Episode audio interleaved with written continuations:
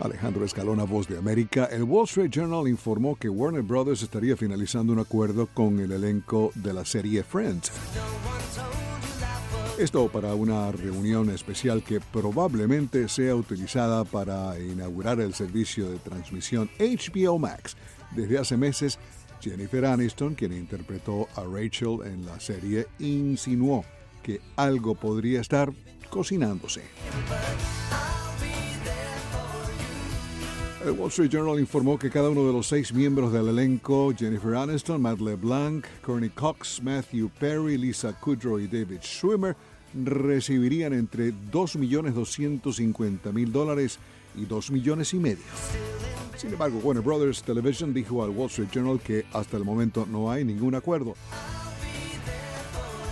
HBO Max aseguró los derechos de las 10 temporadas de Friends para su servicio de transmisión que será lanzado en abril. La serie ha encontrado nueva vida en Netflix, donde fue el segundo programa más visto en 2018.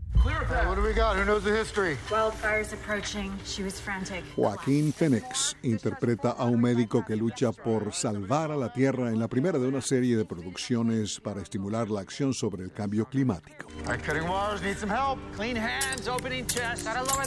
La estrella de Joker se asoció con el grupo activista ambiental Extinction Rebellion y Amazon Watch, una organización con sede en California que hace campaña para proteger la selva amazónica y producir la película de dos minutos, Guardians of Life.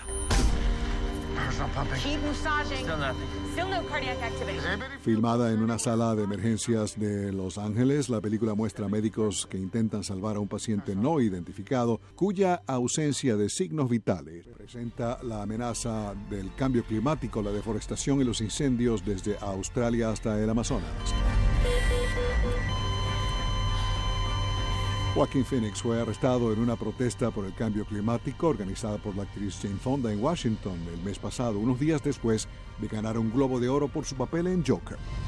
La primera de una serie planificada de 12 cortometrajes, Guardianes de la Vida destaca el papel vital que juegan los pueblos indígenas en la protección de sus hábitats.